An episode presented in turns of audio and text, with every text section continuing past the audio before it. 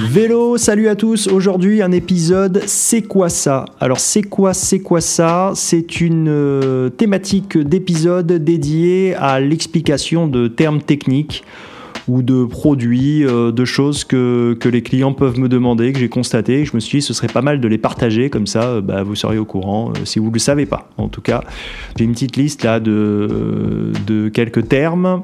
Dans cet épisode, je ne sais pas trop combien je vais en faire. On va voir en fonction de l'heure qui tourne. Et euh, vu que je veux faire des épisodes d'à peu près 15-20 minutes, euh, voilà, je ne sais pas encore combien de temps ça va durer, ni combien de termes je vais expliquer. Donc j'ai un premier terme, c'est le terme braquet. Euh, tout le monde ne sait pas forcément ce qu'est le braquet, beaucoup le savent, mais en tout cas là je vais vous l'expliquer précisément. Ça peut vous servir parce que on va aller un peu, enfin pas trop loin dans le, dans le détail, mais euh, vous allez voir, il y a peut-être quelques petits trucs euh, subtils qui peuvent euh, vous aider. Alors le braquet c'est quoi? C'est le rapport du nombre de dents du plateau avec le nombre de pignons arrière. Alors, qu'est-ce que c'est et à quoi ça sert, vous allez me dire? Ben, Je vais vous l'expliquer avec un cas concret.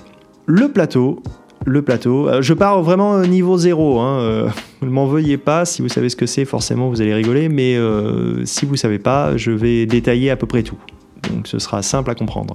Le plateau, c'est euh, là où la chaîne est entraînée sur le pédalier et les pignons, c'est ceux qui se trouvent sur le moyeu de la roue arrière, pareil, là où la chaîne est entraînée. Euh, donc le rapport du nombre de dents du plateau sur le rapport du nombre de dents du pignon.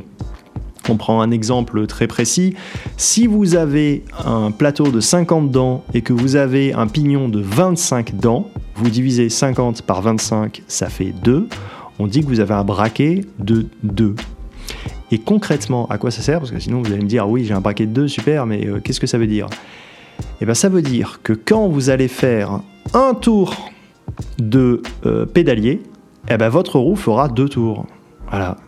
Voilà ce que c'est le braquet et euh, du coup ça devient un petit peu plus intéressant et on peut aller un peu plus loin euh, dans, le, calcul si on intègre le diamètre de la roue. Par exemple, admettons que vous ayez une roue, euh, je prends des chiffres très ronds, très simples, hein. une roue d'un diamètre de 50 cm. diamètre, donc, donc on en déduit le périmètre, parce que vous savez, comme vous avez été en cours de mathématiques quand vous étiez petit, que le périmètre est égal à pi d. Pi c'est 3,14, notre diamètre dans le- l'exemple que je donne c'est 50 cm. On va arrondir à 3 pour pi, ce sera plus simple.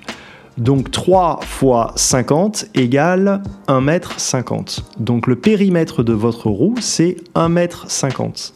Et si on ramène ça au braquet qu'on a vu euh, juste avant, 2 tours de roue égale 2 fois 1m50 égale 3 mètres. Donc quand vous faites un tour de pédalier, vous avez avancé concrètement de 3 mètres. Et si vous avez compris ce petit euh, raisonnement, euh, eh ben vous voyez tout l'intérêt d'avoir des euh, plus ou moins grandes roues en fonction de votre discipline. Si on reprend l'exemple de la roue de 50 cm, celui qui a une roue de 1 mètre, alors ça n'existe pas une roue de 1 mètre, mais vous, avez, compris l'idée, il, va, parcourir euh, bah, 6 mètres dans notre exemple, donc deux fois plus de distance, pour le même effort, pour le même effort, pour le même braquet. Donc voilà tout l'intérêt euh, de connaître euh, son braquet, de choisir une taille de roue euh, judicieusement et de choisir ses, plateaux et ses pignons en conséquence. Il existe des sites, vous tapez calcul braquet sur Google, vous trouverez des sites déjà tout prêts où vous rentrez le nombre dedans, avant, arrière, vous, mettez la taille de vos pneus et ça vous donne directement le, braquet avec les distances. euh, voilà, ça vous calcule tout, pour vous, comme ça, ça vous dit, euh, ça vous donne une tendance de ce, qui est judicieux d'acheter euh, ou pas. Ah, ça, c'était le premier terme, le braquet. J'espère que ça vous a un petit peu aidé. Le deuxième, aussi très courant pour moi, c'est l'ETRTO. Alors c'est quoi le TRTO C'est une norme de dimension de pneus. Des gens euh, crèvent, euh, ils passent ou ils veulent acheter un pneu et ils me disent j'ai des roues en 28, mais euh, sans précision plus que ça. Il y a des compléments de dimension à connaître parce que 28, euh, bah, ça veut tout et rien dire. Quelle est la largeur? Voilà, il faut savoir un petit peu tout ça. Et le TRTO va nous donner toutes les dimensions du pneu très précises, à savoir la largeur, le diamètre intérieur, qui est le plus précis, euh, la plus précise des dimensions, Et si je vous prends, alors je vais vous prendre un exemple tout de suite, je vais sortir un pneu de mon stock là, Euh, par exemple, par exemple celui-ci, tiens, hop. J'ai un pneu en 26, euh, 26 pouces euh, continental. Alors 26 pouces continental. Et si je regarde sur le flanc de mon pneu, vous ferez l'expérience avec les vôtres. Vous allez trouver. Alors j'ai pas de chance, j'ai l'étiquette. euh, attendez. Je vais essayer de pousser l'étiquette qui barre. Évidemment, évidemment, ils ont collé ça pile poil sur la dimension. Voilà.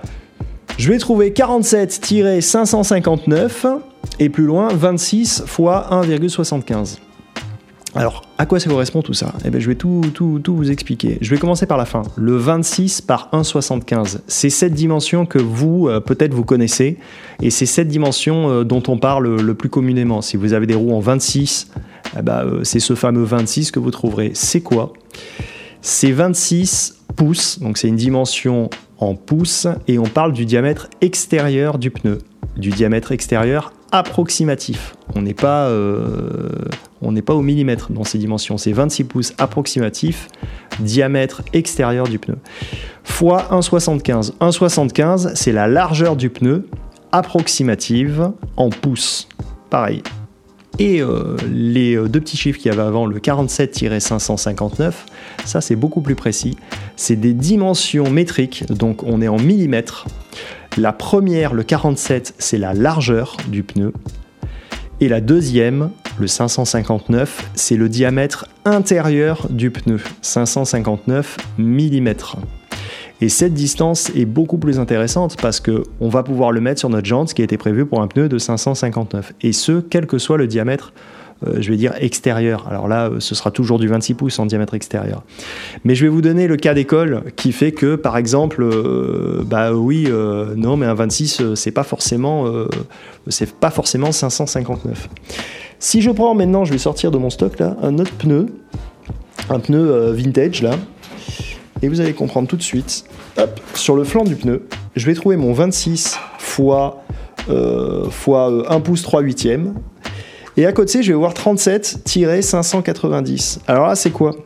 Eh ben, C'est toujours notre fameux 26 pouces diamètre extérieur et 1 pouce 3 huitièmes pour la largeur du pneu, ça c'est en pouces. Et à côté, le 37 590, donc 37 mm la largeur et 590 mm le diamètre intérieur du pneu. Donc là, dans mon exemple, vous voyez bien qu'avec 26 pouces, on peut avoir deux diamètres intérieurs différents.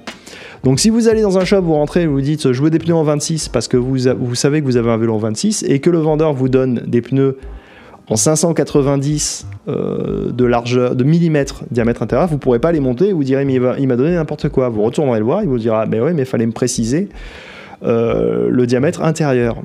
Voilà à quoi sert le TRTO, donc d'avoir une dimension précise. Alors je vous le dis tout de suite, euh, sur du 28 pouces, vous aurez... euh, ah non, tiens d'ailleurs, c'est marrant parce que hum, vous n'aurez pas forcément du 622. Sur du 28 pouces, la diamètre intérieur, c'est 622. Mais non, parce qu'il y a aussi du 635 que vous trouvez sur les vélos, euh, typiquement les vélos hollandais. Ils sont un peu plus grands, ça reste du 28 pouces, mais le diamètre intérieur, c'est 635. Sur le 26 pouces, pareil, euh, donc on a du 559, on peut avoir du 590 et on peut avoir du 584. Maintenant, vous savez, le TRTO, c'est cette série de chiffres. Vous réécouterez euh, cette petite partie là, euh, 2, 5 ou 10 fois. Et euh, vous regarderez vos pneus et vous verrez, euh, ça, fe- ça, fera, ça fera sens maintenant. Et quand vous achèterez un pneu ou une chambre à air, puisqu'évidemment ces dimensions sont indiquées sur les chambres à air, vous vous tromperez plus. Et notamment pour la largeur. Alors faites pas euh, comme je vois souvent passer dans le shop. Euh, je démonte un pneu, quelqu'un a crevé et je sors une chambre à air qui est beaucoup trop fine pour le pneu. Car la largeur a une importance. Une chambre à air est extensible, oui, mais dans, dans ses limites. Si vous avez un pneu, euh, là, celui que j'ai sous les yeux par exemple, euh, en 26 pouces, 559, donc la largeur c'est 47, ne prenez pas une chambre à air largeur euh, 25, euh, 32. Si vous gonflez euh, votre pneu suffisamment, votre chambre à air sera beaucoup trop tendue à l'intérieur. Et vous pouvez tout simplement, en fonction de la gamme de votre chambre à air évidemment, euh, crever prématurément puisque sur les soudures de la chambre à air, elle va se, bah, c'est là où vous allez crever. Je- J'en vois passer quelques-unes comme ça. Donc voilà, je vous partage cette info, euh, c'est peut-être pas mal de le savoir. Troisième euh, petit terme, c'est pas un terme, tiens d'ailleurs, c'est un produit. Ça, on me l'a déjà demandé plusieurs fois. À quoi ça servait les roues avec profil de jante haut. Vous savez, quand vous regardez euh, typiquement une étape du Tour de France, et vous voyez euh, les roues euh, des vélos de route avec des profilés très presque des roues pleines. Des, profilés de jantes très très hauts. Et sur d'autres étapes vous n'avez pas ces profilés de jantes vous voyez avec des, roues tout à fait standards hein, visuellement. Alors ça sert à quoi ces roues? Eh ben, ça sert à gagner en inertie. L'idée, c'est que ces roues euh, un petit peu plus pleines, avec des profilés hauts, elles vont être plus dures à lancer, mais elles vont, avoir une plus grande inertie. euh, C'est physique. Si vous faites tourner un disque plein, il va tourner euh, plus longtemps et il va être plus dur à arrêter. Ce qui fait que c'est extrêmement pertinent pour les étapes type euh, plate, contre la montre, etc. Vous, vous allez avoir une roue qui a beaucoup d'inertie, donc beaucoup de vitesse. Mais en, revers de la médaille, c'est avec peu de, de reprises et euh, bah, euh, difficile à arrêter. Donc pour les étapes de col, les étapes de montée, euh, typiquement, ils mettront jamais ce genre de, de roues.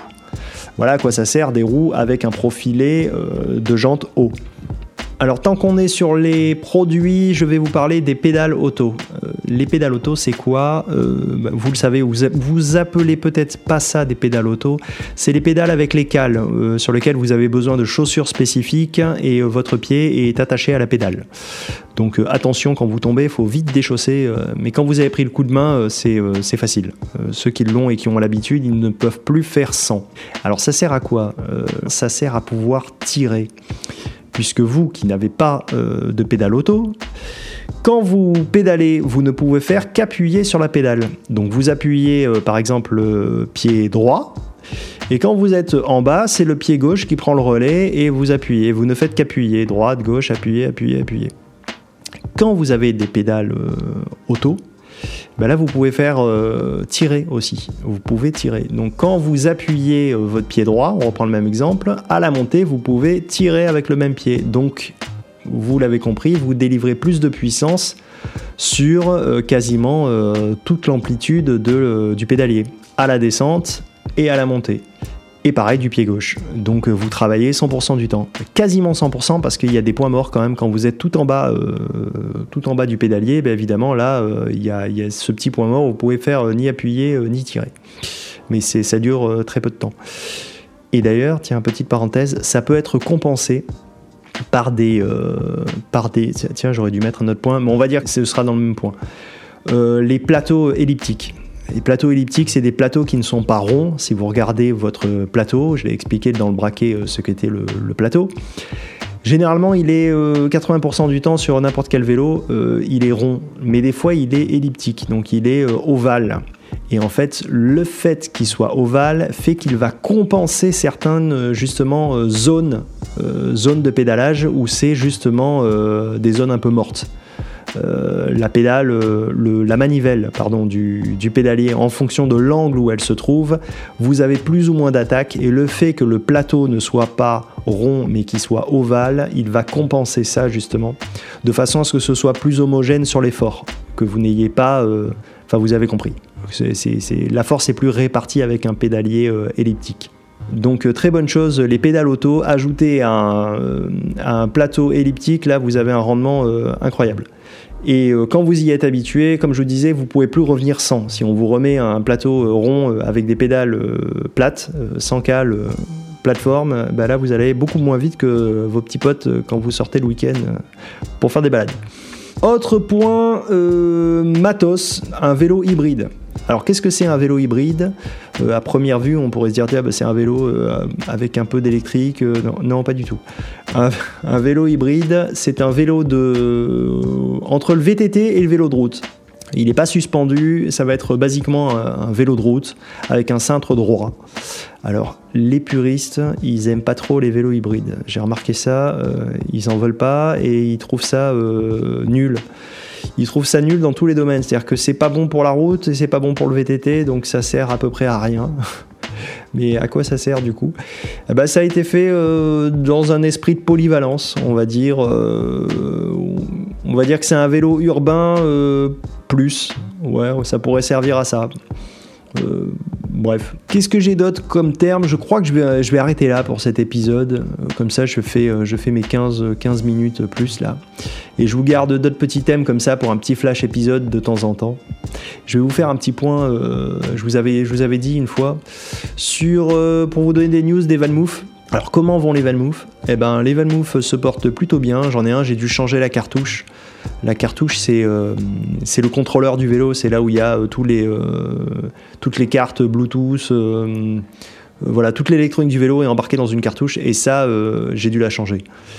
Alors rien de grave, hein, comme je vous avais dit, c'est un vélo reconditionné que j'ai et c'est une pièce, voilà, je l'ai changé, le vélo est reparti nickel, non ça marche bien. Ça marche bien, j'en ai déjà eu quelques-uns en réparation euh, et d'autres, euh, pas forcément des réparations, des check-up, des révisions. Ouais, ça, ça, ça, ça, ça se passe bien. Non, j'ai pas eu de. Si, j'ai eu des cas d'école. Si, alors ça, j'ai eu beaucoup de cas d'école, de clients, notamment un client qui a voulu tenter euh, une purge lui-même. Oh putain, faut que je vous raconte ça. Donc, euh, il a tenté le, le- ah, Je sais pas pourquoi il a fait ça. Il avait son vélo tout neuf, le Vanmoof, là, il sortait du carton, il avait même pas un mois. Et il a tenté de le purger, euh, alors qu'il avait jamais fait de purge de sa vie sur aucun vélo. Et il faut savoir que le Vanmoof, il est particulièrement euh, chiant à purger. Et voilà, il s'est lancé dans l'aventure. Évidemment, ça a foiré. C'était prévisible. Il a mis de l'huile partout, il a contaminé le disque, les plaquettes, euh, et il a bousillé une vis sur l'étrier. Donc euh, j'ai pu réparer. Euh, je m'en suis sorti, je ne sais pas comment, mais j'ai réussi.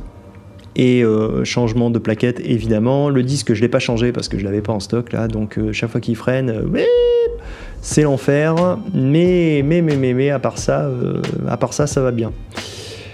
Voilà, donc euh, non, ça se, passe plutôt bien. Je vous referai un petit point euh, Vanmoof là régulièrement pour savoir, euh, pour vous donner un petit peu de, de news. Et pour, le reste, pour c'est quoi ça, j'ai d'autres termes, je les mets de côté au chaud et le mois prochain, je, vous, je vous referai un petit épisode comme ça. Je vous souhaite une bonne soirée et à très vite. Bye bye.